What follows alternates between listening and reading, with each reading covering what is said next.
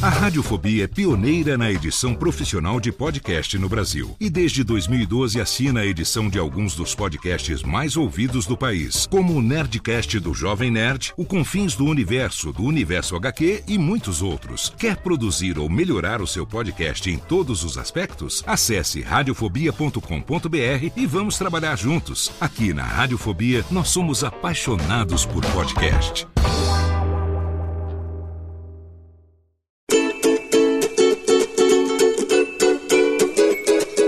Voz Off, o podcast que conta as histórias de grandes nomes, do rádio, da TV, da publicidade. Grandes vozes que vão ficar para sempre em nossa memória. Apresentação: Antônio Viviane e Nicola Lauleta. Ouvintes do podcast Voz Off, um prazer estar com vocês novamente com o nosso podcast que traz as grandes vozes do rádio, da TV, do cinema, do teatro, da publicidade e hoje um grande ícone que nos acompanhou em várias dessas passagens por todos os meios de comunicação. Nicola Lauleta comigo da Vila Mariana, eu aqui em Barueri e nosso entrevistado está lá em Jundiaí. Nicola, pode anunciar aí o nome dele com a gente e para vocês, Fábio Pérez. Ô Fábio, que prazer recebê-lo. Prazer é todo meu. Um abraço, Nicola, um abraço, Viviane. Estamos aqui para é, me submeter aí à sua inquisição. eu tô, estou aqui na minha cidade natal, em Jundiaí. É, eu tenho aqui um apartamento em Jundiaí porque todos os meus parentes moram aqui, todos os parentes da minha mulher moram aqui e eu divido entre São Paulo e Jundiaí. São Paulo, por causa dos meus compromissos ainda profissionais, e aqui por um afeto familiar. Né? Mas vamos lá, estamos à sua disposição. Não, não, é que Jundiaí é considerada a segunda melhor cidade do Brasil para morar. Agora, primeiro em Maringá. Não é, não é isso mesmo? Exatamente. É? Eu, eu, eu vi esse levantamento, o pessoal aqui está muito orgulhoso disso. E houve realmente uma razão para isso, que a cidade é muito bem servida de, de educação, saneamento, e investiu bem no passado e nós estamos colhendo esse fruto. Ainda bem, tomara que, que outras cidades sigam esse exemplo e, e se tornem também as primeiras, as nossas primeiras aqui. Fábio Pérez, Eu... cuja grafia do nome é com dois Bs no Fábio e Pérez com Z no final. É de descendência espanhola, né, Fábio? É, meu pai era espanhol, né, imigrante, chegou aqui no começo do século passado, com 14 anos, é, analfabeto ainda, foi carpir café lá em, na região de Indaiatuba, e, mas ele era autodidata, começou a estudar por conta própria, aprendeu a, a língua, aprendeu, é, lia muito. Meu pai sempre foi um, um leitor voraz, e ele, ele acabou se formando por conta própria depois prestou um exame e ficou guarda-livros, que é como se chamava contador naquela época, né? Hoje se diz contador, mas naquela época era guarda-livros. Essa ficou a profissão dele durante muitos anos. Ele se tornou depois um comerciante, tinha um armazém grande aqui de secos e molhados, mas na época da guerra, como outros negócios, ele faliu e voltou para a profissão dele, que era guarda-livros, e começou a trabalhar em várias empresas e depois por conta própria até o fim da vida. Muitos é, irmãos, essa, Fábio? Na realidade, meu pai casou, né, se casou duas vezes. Né? Ele, quando se casou com a minha mãe, ele já tinha cinco filhos da primeira mulher e depois teve mais quatro com a minha mãe. Então somos em nove. Desses nove, infelizmente, só restaram eu e a minha irmã mais nova, caçula, eu que sou antepenúltimo, e a caçula, que se chama Jandira. Bom, é o caçula Essa... dos homens, deve ter aprontado muito na infância, vai, Jundiaí, né? A infância em Jundiaí é aquela infância de moleque do interior, né? aprender a nadar no rio, jogar bola lá na, na várzea, é, pescar, é, caçar passarinho, é aquela história, né? Eu acho que foi uma, uma, uma infância muito boa porque eu fiz tudo o que eu queria, meu pai me dava bastante liberdade. E naquele tempo a molecada andava mais na rua do que em casa. Né? Sim, Mas é como eu costumo de... dizer, viu, Fábio? O nosso quintal era a cidade inteira, né? Exatamente, a gente conhecia todo mundo, se frequentava. Então, eu tinha uma molecada lá, um, amigos meus, tanto da minha, da minha região quanto de outras, e a gente acabava se enturmando e formando time de futebol, de, de excursões ali é, perto. É, vida do interior, né? É muito boa. E como é que surgiu o rádio na sua vida, ou a paixão pelas comunicações? O pessoal ouvia rádio em casa? Você também ouvia? Como é que você chegou ao veículo principal que te levou a tantas outras viagens profissionais? Bom, eu lembro que em 1950, por causa da Copa do Mundo, é, ficou marcado, né? Eu já tinha 14 anos e eu comecei a frequentar a radiodifusora local, que ficava a cento e poucos metros da minha casa, porque eu morava no centro, então a rádio era ali perto. Eu tinha um amigo que me levou para a rádio, um, meu amigo Décio Pradella, e lá eu conheci muita gente já e comecei a fazer. Eu fui admitido para fazer serviços gerais, né? fui discotecário, programador, tudo que a rádio podia fazer, inclusive chamar os locutores eh, para cumprir as tabelas, porque nem sempre eles conseguiam fazer isso. Eu me lembro até que tinha lá um locutor famoso, Nelson Spinelli, que depois se tornou o principal locutor esportivo da TV Excelsior, ele, naquele tempo, como não tinha Embratel nem nada, ele irradiava os jogos da Copa do Mundo pela rádio local, indo viajar e trazendo, mandando a, a, o fio, nem era fita ainda, era fio, para ser no dia seguinte a irradiação. Então a gente tinha Copa do Mundo um dia e a rádio difusora irradiava no, no dia seguinte. Mas era o ah, rádio é. como era, né? Sim, claro. Bom, e aí com essa experiência tarde, na rádio de Jundiaí, você já não, veio para São eu Paulo? Fui, eu fui, aí já não, aí eu, eu fui, já fiquei mais velho, a minha voz ficou mais encorpada. Eu uh, comecei a falar também no rádio, né? Então comecei a ser locutor lá da rádio difusora. E durante um tempo fui locutor. E aí surgiu uma oportunidade, fui para Campinas trabalhar na Rádio Brasil, que era a organização dos irmãos Pedroso, e ali, Jundiaí e Campinas é muito perto, dá para fazer de trem em poucos minutos, né? Companhia Paulista. E ali eu conheci também um, um bom professor de, de, locução, que foi o primeiro grande professor, que era o dono da, da rádio, um dos donos, que Sinésio Pedroso, que me ensinou como falar no rádio, porque a mania dos locutores daquela época era falar no rádio como se falasse para alto-falante. Você falava com, com uma voz gritada. E ele falou: não, rádio é outra coisa. Até eu me lembro bem que ele me ensinava o seguinte: você imagina que o rádio está a dois metros, um metro das pessoas, e você está nessa distância. Você não pode gritar com ela, ela não é surda. Você precisa falar com ela como se estivesse a um metro, dois metros de distância. Daí eu comecei a ter um estilo de narração né, que, o, que, o, que o Sinésio me ensinou, né? Que era diferente daqueles R's, R's das rádios do, do alto-falante, né? Veja, meu amigo, né?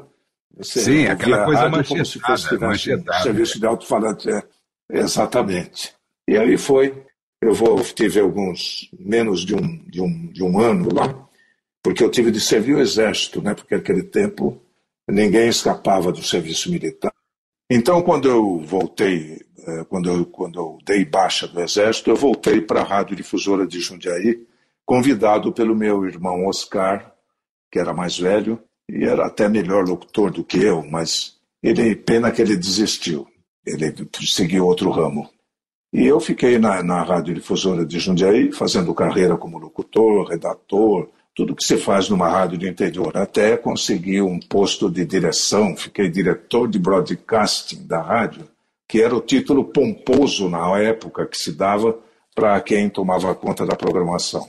E foi isso até 1960.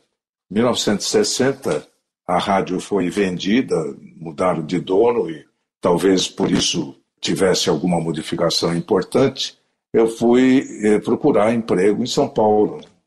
é, fui levado por um outro amigo, o Gildo Ortiz, que era operador da rádio Tupi de São Paulo, que me apresentou para o Calil Filho, que na época era o repórter Esso, não sei se vocês ouviram falar, que era Sim, um claro. repórter Esso famoso, ele era também diretor da rádio Tupi, e ele me ouviu e me contratou na hora. Aí comecei a trabalhar na rádio Tupi de São Paulo. Tupi, que, que era no mesmo prédio que a televisão, né?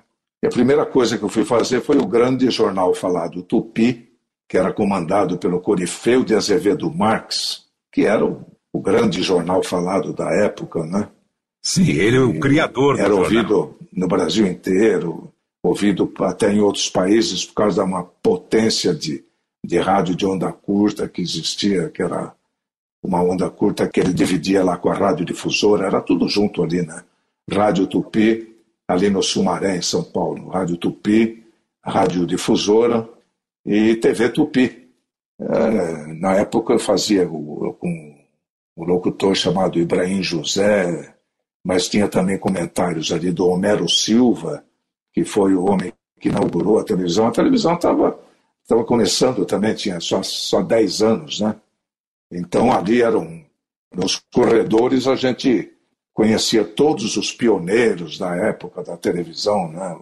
Eva Vilma, Lima Duarte, que depois ficou muito, muito meu amigo, e era um, um ambiente desse. Tinham e locutores bons da época, né? Inclusive o Ribeiro Filho, que fazia também depois, depois faz, começou a fazer o Repórter Esso. Repórter é. E era um, é até, até uma curiosidade, é que na época a TV Tupi eh, estava com a novela O Direito de Nascer, que era um, um estouro de audiência, dava 110% da audiência.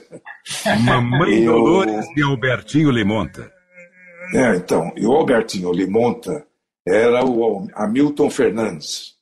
E coincidia, porque naquela época ninguém tinha automóvel, né? Até Humberto Marçal, que foi outro locutor da época da, da, da, das emissoras associadas, a gente ia de ônibus para trabalhar, né?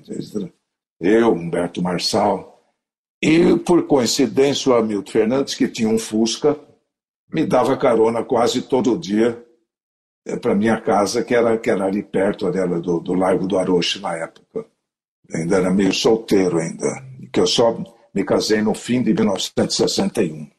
Então, ali na Rádio TV Tupi, fui animador, cheguei a fazer o Carrossel dos Bairros como animador, é, fiz Festa na Roça, que era um programa do Lulu Benencase, que era muito famoso na época. E assim foi. É, tem um programa, o Aurélio Campos, que depois chegou a me, me passar um programa musical que ele fazia, que, que eu fiquei fazendo no lugar dele, e do qual eu fiquei muito amigo também. Mas ele estava mais interessado em fazer narração esportiva. E nessa época, de 1960, eu ganhei um, o meu prêmio, o principal prêmio da época, que era da revista do rádio, como o melhor locutor de rádio de São Paulo. É, logo, logo, alguns meses depois da minha estreia, né? Para você ter uma ideia, o outro locutor que ganhou na categoria de animador era o Silvio Santos. Na época de 1960, eu era o melhor locutor do rádio em São Paulo pela revista do rádio. Olha que orgulho, hein? Sensacional. E foi aí. Mas a essa época eu já estava na escola de propaganda de São Paulo, porque o meu sonho era ser publicitário também. E aí uhum. foi, fiquei dois anos na escola de propaganda. E meu tempo da Tupi também depois foi, não foi muito longo, porque logo o Fernando Faro, vocês devem ter ouvido falar, que era um produtor famoso, né, diretor de programa, ele era meu companheiro de rádio Tupi, me arranjou lá um emprego numa agência de publicidade, que era perto da Praça Roosevelt, a Orion Publicidade. E ali comecei a, a me entrosar nesse mundo de publicidade. Né? Ali eu era o chefe de rádio e TV, então eu tinha contato com, com, com, com produtoras, com gravadoras, e fui também começando a fazer gravações né, de, de publicidade na época na época eram poucos estúdios, não sei se era isso. que o Nicola então, queria. Fábio, você lembra, lembra é. de, alguns estúdios, alguns, alguns nomes que são. Que é interessante isso, porque as pessoas sabem muito pouco de eu, eu sei bastante, mas eu queria que você me contasse que deve estar faltando nomes aqui para mim. Alguém que você Bom, lembre, produtoras. Eu lembro, eu lembro assim de, de alguns, né? Tinha um locutor que era gravava quase tudo, que era o Nelson de Oliveira, que fazia a galera do Nelson, não sei se você lembra, que ele era um locutor que gravava muito, né? O Humberto Marçal, já gravava muito naquela época. O Franco Neto, que também gravava bastante. Enfim, e o nome, da, o nome das produtoras, você se lembra? Era o Escatena? Na época era a Gravodisc, né? Uhum. Eu comecei a trabalhar muito na Gravodisc, que eu conheci lá o Vitor Dago, que era um grande compositor de, de, de jingles, né? Fez aquela música da Taça do Mundo é Nossa, Uhum. Era muito badalado e lá eu fiz muita gravação. E foi isso até 1962 que eu me estava eh, trabalhando na, na, na Orion, mas uh, eu fui convidado para ir lá para a Rádio Bandeirantes. E na Rádio Bandeirantes eu trabalhei no jornal, fui o fundador do jornal Primeira Hora, que até hoje está no ar. Esse jornal já tem sei lá, desde 1962, imagina. É, é são 50 anos. Né? vai Não, fazer 60 vai fazer 60 anos o ano que vem. É, 60 anos, né? E lá eu trabalhava com Hélio Ribeiro, lembra o Hélio Ribeiro? Que era um outro locutor também. E ali, na, no mesmo prédio da Rádio Bandeirantes, aí que eu me lembro, o Nicola, tinha a RGE, lembra? Do Scatena. Scatena que era um estúdio de gravação de comerciais, mas também ele fazia o RGA Discos, né? gravava música. E ficava tudo ali no mesmo prédio, ali na, na rua Paula Não, Souza. Paula Souza, é. É ali perto do Mercadão Municipal. Né? E ele tinha Antônio Pimentel, lembra Antônio Pimentel, que era um locutor do repórter Renner, né? E Oliveira Neto, que que depois fazia aquela propaganda da Bozano, lembra? Ele imitava o rádio, a Ramos Calhelha, o Ferreira Martins, que estava começando, Mário Lima, que trabalhava já na Rádio Eldorado. Eldorado. E por aí tem vários grandes nomes na época, né? Muito bem. E, e aí você seguiu ligado à publicidade? É, eu fiquei ligado à publicidade, tanto que depois eu me desliguei da, da Rádio Bandeirantes porque eu me ofereceram um emprego na Lince Propaganda, que era outra agência ali do centro da cidade. Fiquei trabalhando um tempo lá. Lá fui conhecer os irmãos Maia, né? Hugo Maia trabalhava comigo, irmão do Carlito Maia, que era um publicitário famoso. Famoso, é. E eu fiz um tempo lá até 1963. E aí que eu participei de um concurso com 400 outros candidatos para a escolha do repórter ESSO do rádio. Então, não foi isso em 1963. 400 candidatos do Brasil inteiro.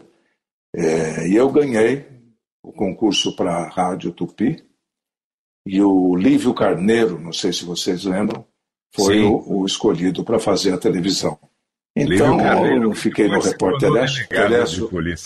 É, exatamente, ele era secretário da, do Erasmo, Erasmo, Erasmo Dias, né, se não me engano.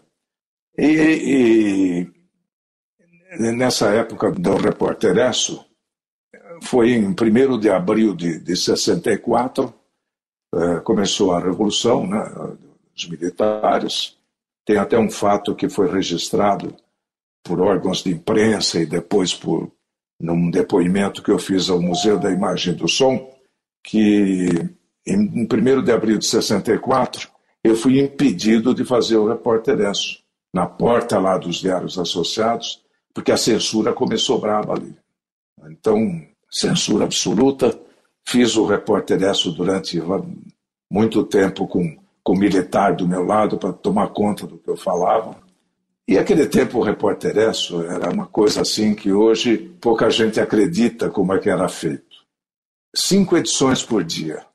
8 da manhã, 12h55, 18h30, 20 horas e 22 horas.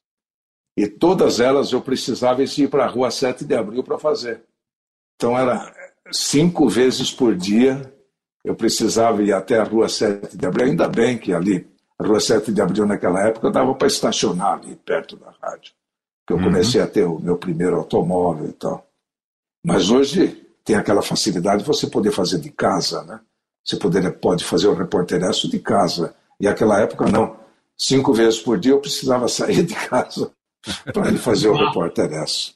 Uma vida meio dura. Então, eu, 64, com censura, aquele cansaço.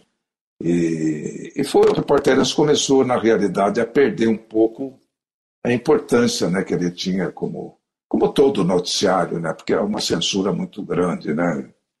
E aí eu acabei desistindo do reporteresso. E aí que o Nicola, que você lembrou, eu comecei a trabalhar na J Filmes, que foi a época que realmente eu conheci os grandes talentos da publicidade e comecei a gravar comerciais muito famosos, né? Na época. Você lembra de algum que tinha? Bom, eu lembro um que ficou muito famoso que eu fiz para o Enio Mainardi da Proeme, que era do Whisky Old Eight, que é aquela frase: o bom whisky você conhece no dia seguinte. Lembra antes? Então esse esse foi o mais mais interessante. Mas tem eu conheci lá é, o mundo da publicidade assim. Né, Para Macan eu gravei todas as campanhas do, do creme dental Colinos, lembra? Ah, melhor do que nunca. Aquela aquelas assinaturas né, do, do Colinos. Estão sorrindo, estão felizes. Ah, Colinos, que refrescante sensação na espuma protetora de Colinos. Colinos dá alegria ao seu sorriso. Colinos, ah, melhor do que nunca. E aí foi na, na J Filmes, me, me abriu a portas para grandes agências, né? Conheci Alex Pelicinoto, o DPZ do, do, do Roberto Duerlibe, Alcântara Machado, né? a Macan Erickson, J. Walter Thompson, que eram grandes agências da época. Né? E até 1970 fiquei na J. Filmes, quando ela foi vendida. E aí passei para outras coisas. Em 1970, eu comecei a trabalhar na TV Cultura. Na TV Cultura, levado pelo meu amigo Valdir Bonas, e eu fui apresentador e editor do primeira do Hora da Notícia, que era o principal noticiário noturno da emissora, que era, era um, eu apresentava junto com Nemércio Nogueira, que depois foi repórter na TV também, que era, tinha trabalhado na BBC de Londres. E nessa TV Cultura eu convivi com uma redação que poucas vezes teve uma equipe tão brilhante. Só vou Pode interromper falar. um pouquinho para a gente colocar um trechinho que a gente tem desse jornal especificamente que você apresentava na TV Cultura. É o que você vai ver agora nesta reportagem especial da edição da tarde de Hora da Notícia. Você vai pegar um ônibus conosco às 5 e meia da manhã e vai ficar sabendo o que pensam os passageiros que saem de casa a essa hora para trabalhar. E nessa época da TV Cultura, eu convivi com uma redação muito grande, né, de grandes nomes do jornalismo. Fernando Jordão, Vladimir Herzog, Narciso Calili, Gabriel Romero, Marco Antônio Rocha, Sérgio Bodocan, e uma equipe de jornalistas de primeira linha. Né? Muitos deles vindos da BBC e outros aí da imprensa, que ficaram muito conhecidos. Né? E durante essa época, em que eu trabalhava também na, na pauta gravações, fazia muitas gravações lá com, com, aquele estúdio que era dos titulares do ritmo, lembra, Nicola? Titulares do ritmo. É, os titulares do ritmo. Luiz Augusto Botelho. Luiz Augusto Botelho, que era um, um engenheiro de som maravilhoso, né? E uma excelente pessoa. Eu fiquei muito amigo do Luiz Augusto Botelho. E e também fazia documentários para a TV. Eu me lembro de um que chamava Homens em Crise. É, eu gravava na Odil Fono Brasil, não sei se vocês se lembram, que era um estúdio que tinha lá na Lapa. Na Rua Petrópolis? E, é, na Rua Petrópolis, exatamente. Eu gravei muitos documentários lá, e também documentários em geral, né? porque na própria J Filmes me abriu um caminho lá, porque tinha grandes documentaristas na época, fazia documentários para empresas, né? e documentários de cinema, que naquela época tinha muito comercial e documentários de cinema é, feitos, produzidos assim com um caráter meio publicitário, né? mas institucional, vamos dizer assim. E por aí. Na pauta eu conheci também, que depois virou vice-versa, né? Conheci o Rogério Duprá, Duprá. que era um grande arranjador né, de, de músicas, né? É. E, e, uma pessoa que gravava muito lá comigo era o Odair Batista, vocês lembram? Sim. Claro. Odair Batista, que foi o criador da Rádio Camanducaia. Não sei se é. vocês é. lembram da Rádio Camanducaia. Que claro, depois você está um falando de um conterrâneo lá, meu, né, Fábio? Você está falando de um conterrâneo é, meu, um Poços Caldense maravilhoso, que nós tivemos o prazer de entrevistar aqui também no Voz Off. Infelizmente Eu nos deixou. daquela época uma gravação que a gente fazia, que era o começo da Rádio Camanducaia. Ele bolou a Rádio Camanducaia como uma, uma sátira, uma imitação dos, do, do que, que é uma rádio do interior, né? Com aqueles locutores que carregavam R's, aquelas coisas todas, e os textos do interior que eram muito engraçados. Né? Tinha aqueles que eu me lembro até hoje, né? que era assim, a, a pronúncia, né? que era comer bem, meus amigos, só em duas só em dois lugares, em sua própria residência ou na cantina do Romeu. E tinha aquelas brincadeiras do Dei Batista, né? Rádio Camanducaia, falando para a cidade, cochichando para o interior. E essa gravação que eu tenho serviu até de prova para ele num processo aí sobre a autoria da, do, do, do da legítima da, da, da, criação da Rádio Camanducaia, serviu como prova de que ele foi o criador. Então foi, foi um momento interessante, porque quem assistiu, quem ouviu a Rádio Camanducaia, Kodair Batista, realmente deve ter se divertido muito, principalmente aqueles que tiveram uma experiência em rádios do interior. Você vai nos enviar essa gravação é para a gente colocar no final do programa aqui, né? Essa gravação está em naquela fitinha cassete, eu vou ver se eu consigo transferir para digital. E aí eu prometo mandar. Está ótimo.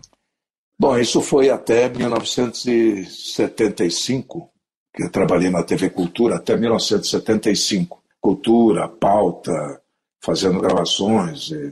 eu era muito solicitado na época, né? inclusive por outras produtoras, RGE, a Links Filme, que era uma concorrente, mas é, da, da J Filmes, que também fazia muitos filmes.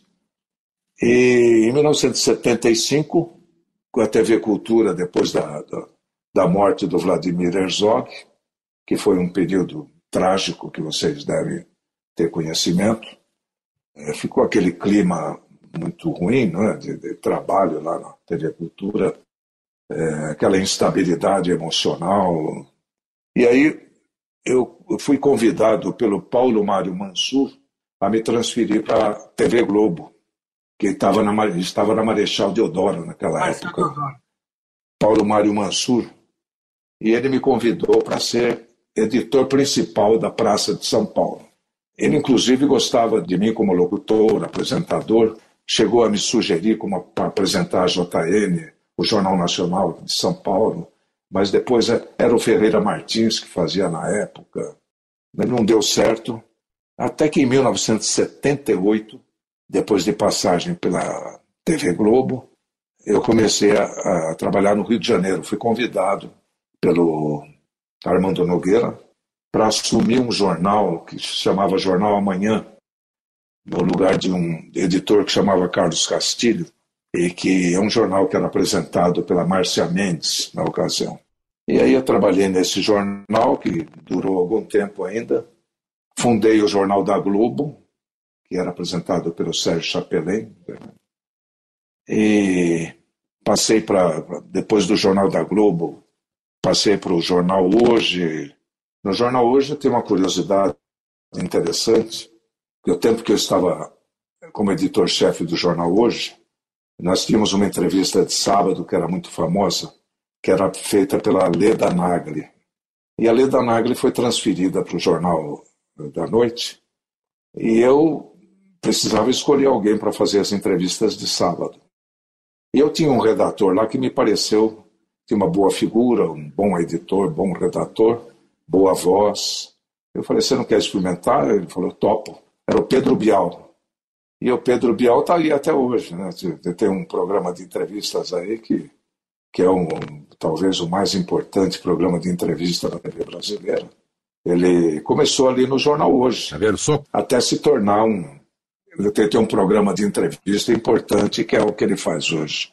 Uma carreira vitoriosa. Fico muito satisfeito com isso. E por aí foi, né?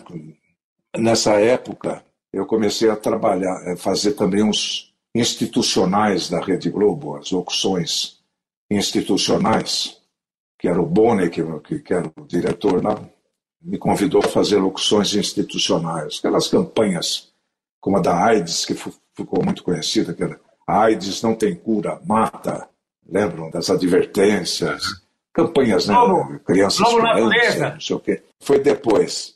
Nessa época também eu fazia as crônicas. Quem trabalhava junto comigo lá, vocês imaginam, era o Otto Lara Rezende, que era um escritor famosíssimo, né? Sensacional. Que tinha, fazia crônicas, e o Rubem Braga.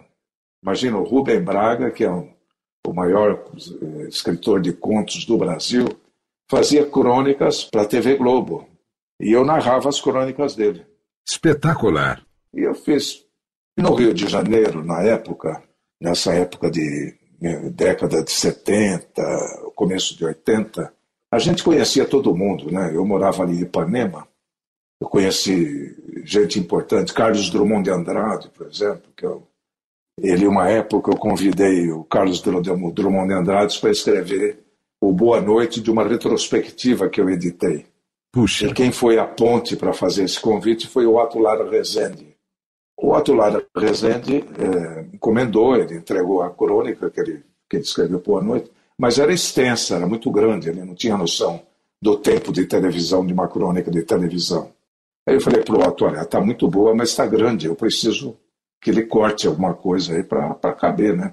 Senão vai ficar desproporcional. Aí ele ligou lá na hora para o Carlos Drummond de Andrade e falou assim, poeta, eu estou com um problema aqui que o Fábio achou que esse texto aqui está um pouco grande, né? Dá para você suprimir alguma coisa, cortar? Aí ele falou, não, manda ele cortar, ele sabe que ele corta, pode ele cortar. Eu falei, ô Otto, você tá maluco? Você acha que eu vou mexer num texto do Carlos Drummond de Andrade? Eu não sou louco. Ele falou, ah, não, mas se ele autorizou, você faz e acabou. Aí eu cortei umas duas ou três coisas, submeti a ele, ele falou, ah, tá bom, tá bom, ótimo. E assim foi. Que história sensacional. Mas é isso, que foi... Isso aí até, até eu assumir o Jornal Nacional em 1985. Não sei se vocês lembram, direta já. Sim, claro. É, fim, da, fim do período militar, né? Fim do regime militar, fim da censura, a eleição do Tancredo Neves, lembra? Sim. Que foi um período assim. Você que comandava aquele repórter gaúcho, barbudo, que ficava horas e horas é. em frente ao hospital, esqueci o nome dele agora, rapaz que falava ah, direto da, do estado de saúde bom, de Tancredo Neves. Bom, tinha o Carlos Nascimento, né? Eu lembro o do Carlos Nascimento. O outro, aquele barbudo. Não era o Antônio Brito? Ah, o Antônio Brito. Né? Exatamente. Ele era repórter político. Ele era o porta-voz também depois, né? Exatamente, ele se tornou o porta-voz. Depois ele ficou porta-voz, é, exatamente. Tinha, bom, tinha vários, né? Porque na época do Tancredo, foi uma época terrível, né? Porque ele veio um, um dia antes da posse ele ficou doente e depois morreu. E na época quem foi o grande locutor na época lá era o Carlos Nascimento, que até hoje tá, está aí no ar. Né? Na época eu uh, ficávamos dia seu... e noite ali esperando o desfecho da doença do Tancredo, o país todo esperando. Né? O seu cargo no Jornal o... Nacional qual era? Era de editor-chefe, eu era o chefão do Jornal Nacional. Eu era o editor-chefe. E, na época, convidamos o poeta Afonso Romano de Santana para escrever o, uma crônica né, sobre a morte do Tancredo. E ele escreveu essa crônica que eu li, eh, se chamava Dorme, Tancredo, Dorme, que foi um momento eh, doloroso para o país inteiro, que eu pude participar, com dor, etc. E por aí foi. Eu fiquei durante seis anos praticamente no Jornal Nacional como locutor. Lá era apresentado pelo Cid Moreira, o Sérgio Chapelin, Celso Freitas, e é uma equipe muito boa de locutores que existia na época. E quando na foi que você voltou Jornal Nacional, que o Jornal Nacional tinha uma audiência muito grande. Em 1990, com as mudanças, com a eleição do presidente Fernando Collor, houve mudança nos comandos dos telejornais da Tele Globo e eu fui para Brasília, ser diretor de, de, jornalismo em Brasília. E fiquei lá alguns meses, mas eh, e voltei para São Paulo. E em São Paulo eu comecei em 1990 a, trabalhar no Globo Rural e também no Globo fazendo outras coisas, narrações. E durante seis anos eu fiquei apresentando o Globo Rural. Na, na, época eu gravava em vários estúdios, né? Até em 1997 que eu dei de ser funcionário da, da, da, da Rede Globo e passei a trabalhar na Rede Globo, mas já como pessoa jurídica. Foi isso até, até agora, quando eu fiz depois as várias séries gravadas, etc., para a TV Globo e para outras emissoras, e comecei a narrar programetes que eu editava, que era ABC da Amazônia, Globo Natureza, durante muitos anos. E esses programas que ficaram até praticamente há dois anos atrás, três anos. Tenho. Globo Natureza ainda hoje persiste, mas eu saí há um ano atrás, mas continuo fazendo várias coisas como, como pessoa jurídica lá na, na, na Globo. Inclusive a missa do Papa, não, de Natal, que isso desde 1980, sem parar, sem, sem perder um até hoje. desde 1980, fazendo a missa do Papa. E aí fui, faz, trabalhei com muito com gravações, gravei até para o Lauleta uma vez, no estúdio dele, não sei se ele lembra. E comecei a fazer como você tem feito, um estudinho em casa, é, participar de debates, conferências, etc. E essa foi uma, uma, época interessante porque eu comecei a trabalhar com independência e fazendo esses roteiros, fiz quase 400 programetes entre ABC da Amazônia e Globo Natureza, que era um por semana durante, sei lá, seis, sete, oito anos. E agora é que eu faço só essa missa do Papa e é isso. Sensacional. Por enquanto é isso. Coisa maravilhosa. Olha, o Fábio Pérez, ele está no Facebook, Fábio com dois Bs, Pérez com Z. Fábio Pérez, essa pessoa maravilhosa, esse profissional sensacional que atuou em tantas coisas que as pessoas que estão ouvindo esse programa de hoje, Fábio, estão enriquecidas demais com tudo que você nos contou na sua grande história profissional. Nós só temos a agradecê-lo por participar aqui conosco e dividir tudo isso que fez de você essa pessoa maravilhosa em todos os meios de comunicação pelos quais você passou. Muito obrigado por aceitar nosso convite. Eu fico muito lisonjeado com tudo isso, não mereço. Mas obrigado a vocês, espero não ter incomodado muitas pessoas com essa história.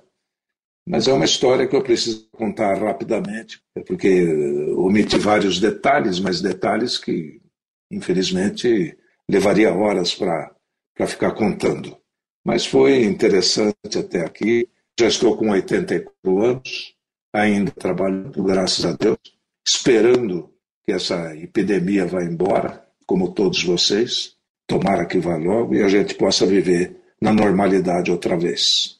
Obrigado, Nicola, obrigado, Viviane, e um abraço a todos aqueles que acompanham esse programa Voz Off, que é uma merecida homenagem a todos aqueles que nem aparecem, às vezes ficam só nos bastidores, mas são vozes conhecidas, vozes que fazem parte do plano da, das pessoas, é, amigas, muita gente, inclusive várias vezes que eu, que eu estive em alguns lugares, supermercado, falando com o cara que é, ou, uma frase qualquer, ela falou assim, eu já ouvi sua voz aí em algum lugar. Quer dizer, você vê que, que as pessoas retêm certo carinho pelas pessoas que ela ouve, gosta, enfim. É, não precisa ser pessoas muito conhecidas, mas a voz é uma maneira, um instrumento de, de aproximação das pessoas que é muito importante. Muito obrigado a todos e estou à disposição para qualquer outra emergência. Obrigado. Ô, Fábio, é, a sua história é sensacional. Para mim, particularmente, que na verdade comecei a trabalhar nessa época que você começou a sua carreira ficar virar um, um ícone da comunicação, já era um grande locutor, mas depois virou. Então, a, a, a gente acompanha, sabe? Por isso até que eu, eu, eu, falei, olha, vamos, vamos conversar com o Fábio, porque realmente tem muita coisa bacana e é muito legal pra gente. Nosso voz off fica muito enriquecido com esse teu depoimento, com esse programa, é sensacional. Eu só tenho a agradecer a tua presença e vamos lá botar logo isso aí no ar, né? Mais uma vez, obrigado, Fábio. Um grande abraço. Grande abraço para vocês, obrigado. O podcast Voz Off, encerrando hoje, logicamente que o Nicola ainda vai acrescentar aquelas coisas bacanas ao final do nosso programa, e no próximo mês, mais um episódio que você acompanha aqui com a gente. Podcast Voz Off com as grandes vozes do rádio, da TV, do cinema, da publicidade. Grande abraço e até lá. E como sempre, Antes de terminar o nosso Voz Off, vamos mostrar algumas gravações sensacionais. O Fábio citou vozes importantes que ele conheceu durante a carreira dele, principalmente no começo. Então a gente vai relembrar aqui um trechinho do Corifeu de Azevedo Marques, que era o criador do grande jornal falado Tupi. Em seguida, o Homero Silva foi um grande apresentador de TV e um companheiro do Fábio, o Ribeiro Filho, que também fazia o repórter S. Boa noite, ouvintes. Aqui fala Corifeu de Azevedo Marques. Dentro de um minuto estaremos com vocês para a apresentação de mais uma edição do grande jornal Falado Tupi. 18 de setembro de 1950. Maior sucesso popular dos próximos 25 anos a televisão chega ao Brasil. Foi inaugurada às cinco e meia da tarde a primeira estação de televisão da América do Sul. TV Tupi Difusora, Canal 3 de São Paulo. Hoje, Canal 4. Para ser franco, geralmente é descrito como a última das artes gráficas. Tendo nascido recentemente, a animação teve muito que aprender. Sendo nova, teve pouco exemplo para copiar de toda a nossa experiência. O Fábio lembrou de algumas grandes vozes que conviveram na mesma época que ele e que não estão mais aqui com a gente. Eu resolvi trazer um case, vamos dizer assim, especial, que é com Oliveira Neto, um grande locutor que uma das grandes locuções que ele fazia era a propaganda da Bozano. Eu digo que isso é um case porque um dos comerciais do shampoo Colorama, que era um produto da Bozano, trazia várias atrizes falando cada uma de um tipo de cabelo e o tipo de shampoo que era adequado para usar para aquele tipo de cabelo. E no final aparecia uma moça que falava de um lançamento, mas tinha uma voz muito esganiçada e que destoava das outras moças que tinham uma voz bonita. E aí depois entrava Oliveira e fechava o comercial. Esse fato foi muito marcante e acabou rendendo um novo comercial que ficou muito famoso, em que a moça falava: Ei, ei, ei, você lembra da minha voz? Continua a mesma, mas os meus cabelos. Esse comercial, sim, fez muito sucesso, ficou muito conhecido, virou o que a gente chama hoje de meme, porque todo mundo falava: Ei, ei, ei, você lembra da minha voz? E o segundo comercial foi criado usando esse meme da mocinha falando, e então entrava Oliveira e dava todo o recado da propaganda do shampoo Colorama.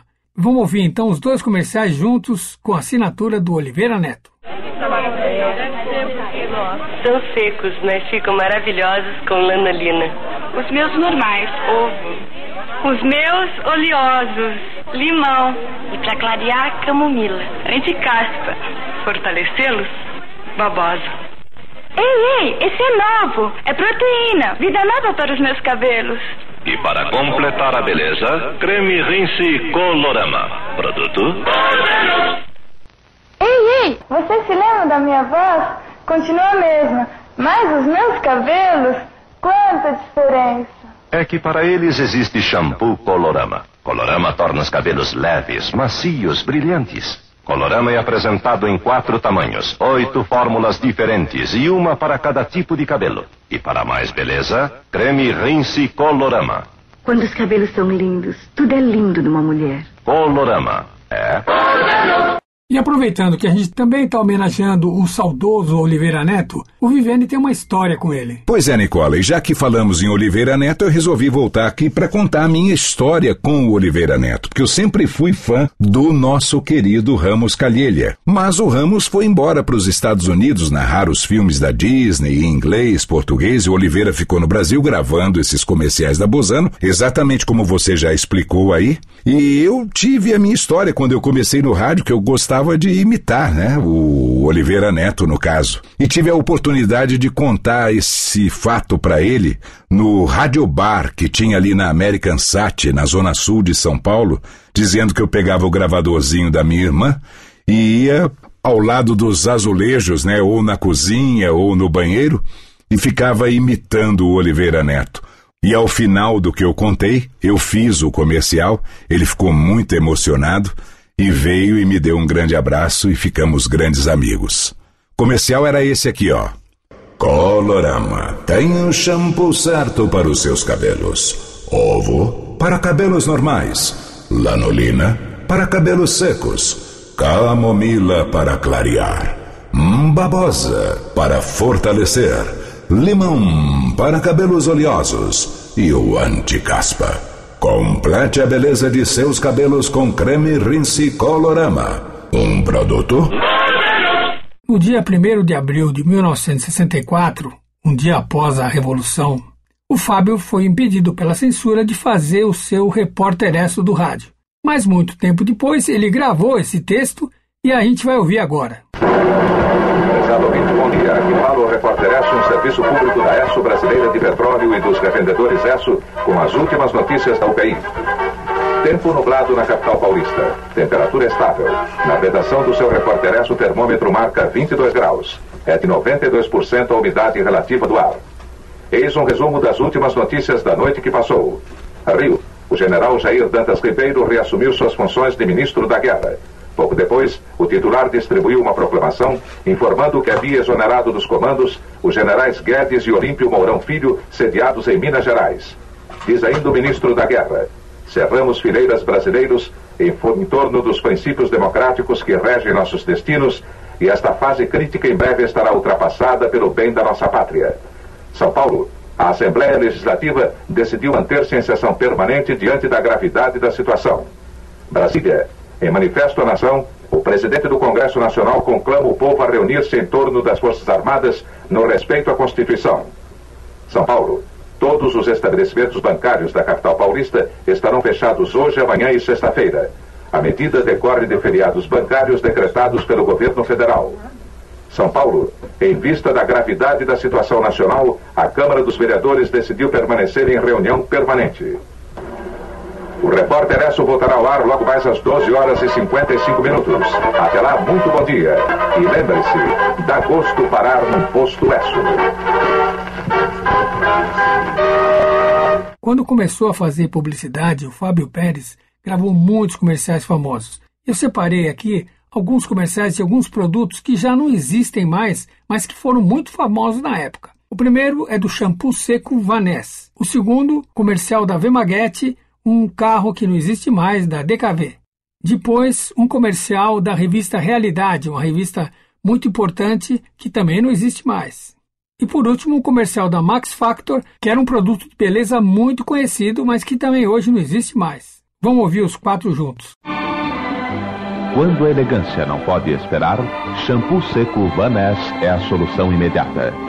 Para a limpeza de seus cabelos sem usar água, Vané Shampoo Seco é prático, moderno. É só pulverizar suavemente. Assim, escovar bem.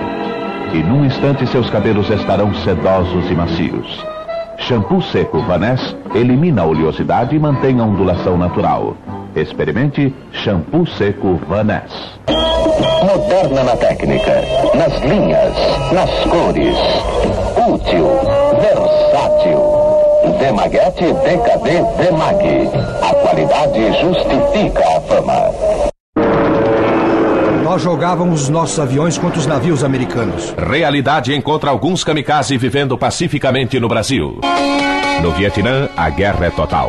Ninguém compreende a loucura. Realidade vibrante como sempre. Dom Helder conta histórias do Papa João 23. Para mim, o Brasil é imperialista. Realidade de junho.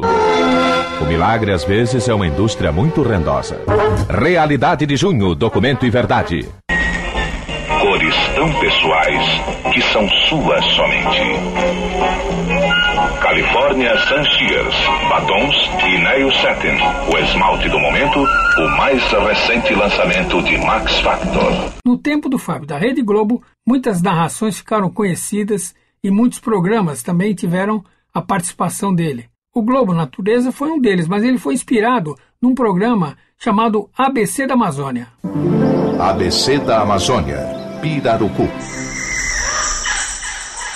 Nas águas tranquilas dos lagos e igapós da Amazônia vive o pirarucu, o maior peixe de escama de água doce do mundo. Ele pode pesar até 300 quilos. Caça na espreita. No momento certo, engole o peixe.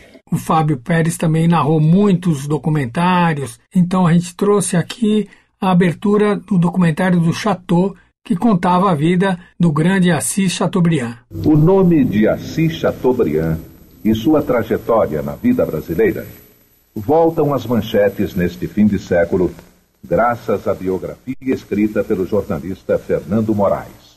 Grande sucesso editorial, o livro Chateau, O Rei do Brasil, conta a história polêmica do criador de um império de comunicações que mandou e desmandou por mais de 30 anos na vida brasileira. Todo fim de ano, na Missa do Galo, quem fazia a narração era o Fábio Pérez. E por esse fato, ele acabou sendo o narrador da Missa do Papa quando João Paulo II esteve aqui no Brasil. Papa Móvel já está no aterro do Flamengo, onde em instantes vai ser celebrada a grande missa campal. Um coral de mais de um milhão de vozes recebe o Papa no aterro. Depois do encerramento da missa, a presença de Roberto Carlos. Roberto Carlos interpretou o Cântico a Nossa Senhora. O Papa recebe agora o cantor Roberto Carlos. Foi cumprimentado pelo Dom Lucas Moreira Neves, que é o primaz do Brasil. Agora, Cidade Maravilhosa, o Fábio Pérez sempre foi a voz escolhida para narrar crônica de grandes escritores, como, por exemplo, o Otto Lara Rezende, o Carlos Drummond de Andrade e do Rubem Braga, que a gente vai mostrar a crônica Namorado.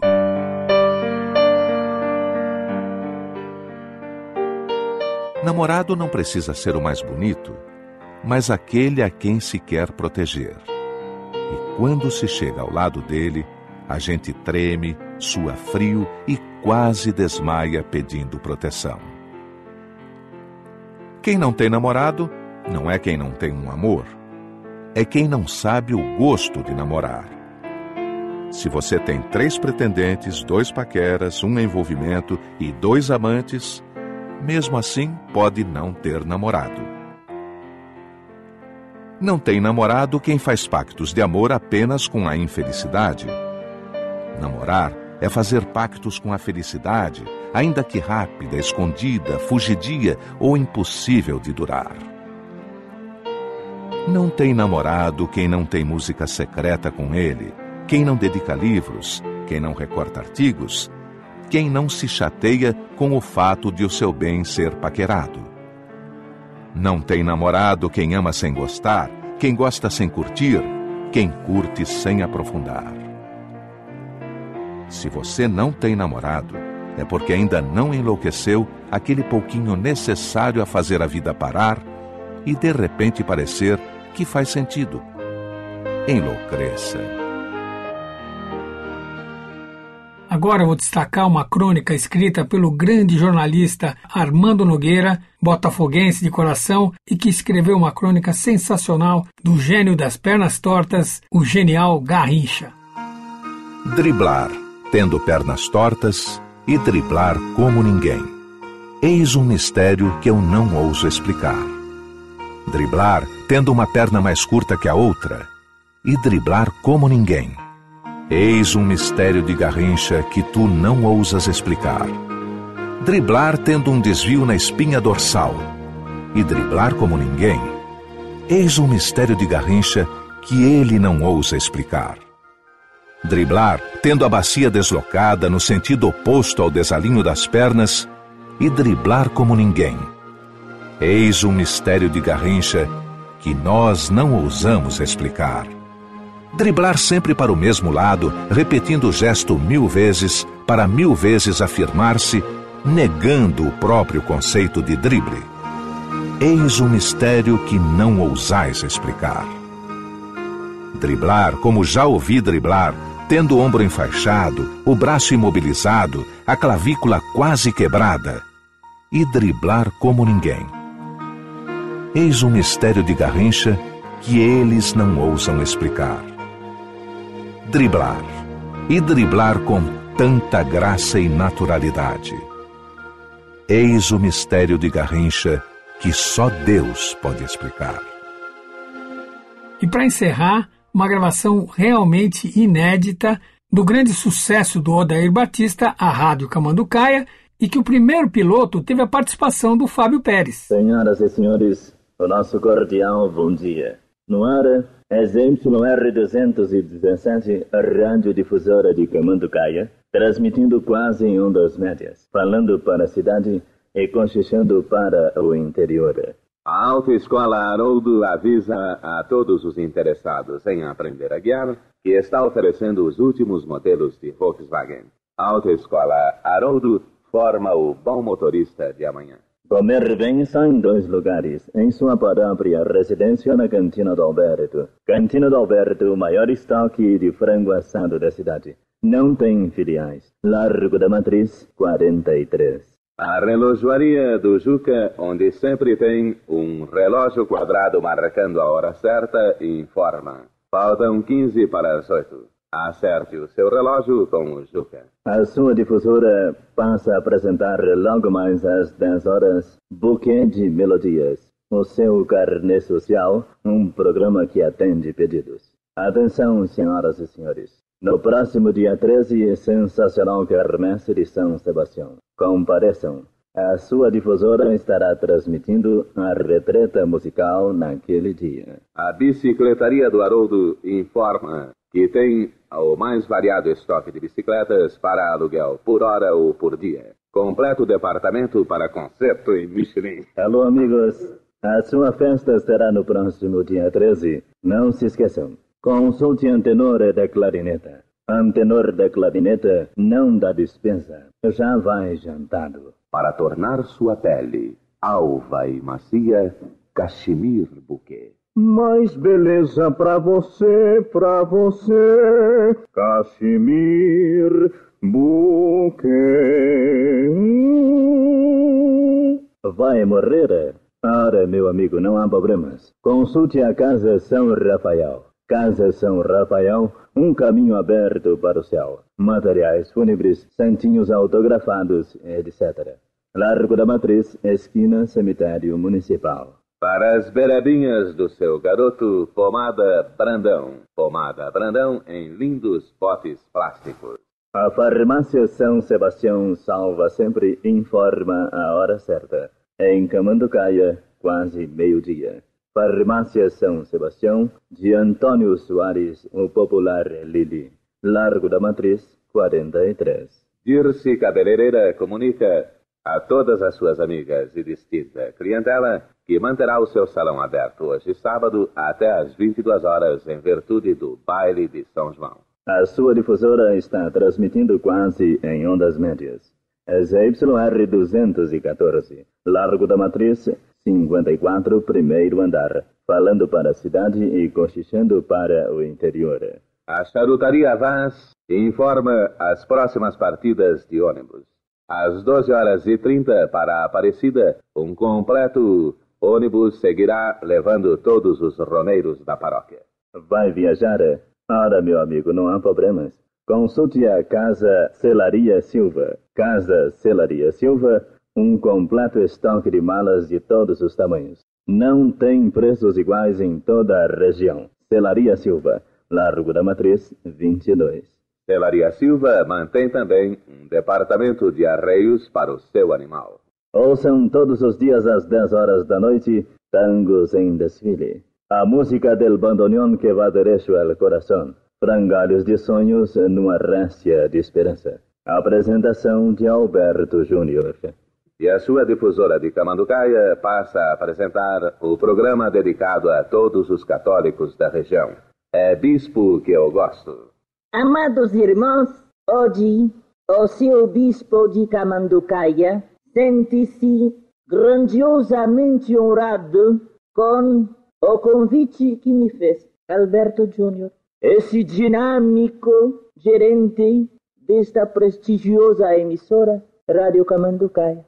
Amados irmãos, a presença do seu bispo aqui no microfone da difusora todos os dias às seis horas da tarde é justamente para vos transmitir tudo aquilo que acontece nesta paróquia. Amados irmãos, aproveitando a oportunidade que me deu o gerente desta emissora, o seu bispo vai fazer deste microfone um convite a todos os paroquianos de Camanducaia e de região. Amados irmãos, no próximo dia 24 será realizada a grandiosa festa de São Sebastião. E o seu bispo conta com a presença de todos vocês para prestigiar esta festa maravilhosa, cuja renda será em benefício da construção das obras da nova matriz. Amados irmãos, o técnico me faz sinal de que está chegando a hora e o seu bispo vai indo embora, mas se antes deixar aqui o seu agradecimento e mais uma vez lembrando a todos vocês que não se esqueçam de comparecer à quermesse. Amados irmãos, até outro dia. O Cine São Nicolau vai apresentar hoje duplo espetáculo, de palco e tela. Na tela, Mazarope estrelando o Paraíso das Solteronas. No palco, grandioso espetáculo com Aldemar Dutra. Vai pintar a sua residência? Ora, meu amigo, não há problemas. Consulte eh, Benedito Pintor, o popular Ditão. Ditão atende a domicílio. Recados para o telefone 34. Eu disse 34. Largo da Matriz 58. E neste ponto, a sua Rádio Camanducaia encerra suas atividades relativas ao dia de hoje. Tivemos o prazer de contar com os trabalhos técnicos de Amadeu César. Ao microfone, Roberto Júnior, que lhes diz muito obrigado e boa noite. Boa noite, senhoras e senhores. Quem despede de vocês é Júlio Neto.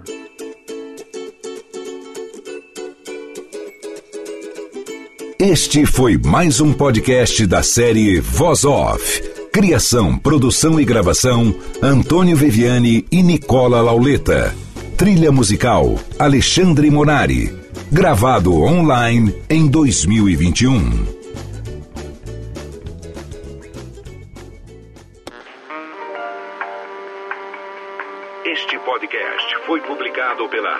Radiofobia Podcast Network.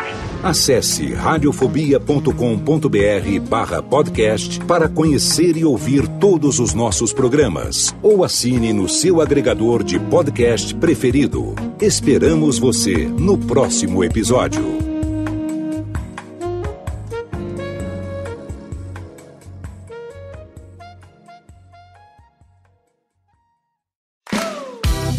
Eu sou Léo Lopes e quero convidar você a ouvir o Pod Notícias, a sua dose semanal de informação sobre o mercado de podcasts no Brasil e no mundo. Um podcast curtinho de 15 minutos com o resumo de tudo o que acontece nesse universo do podcast que cresce a cada dia e que chega até você toda segunda-feira às 7 horas da manhã no seu agregador de podcast preferido e também no YouTube. Acesse agora em podnoticias.com.br.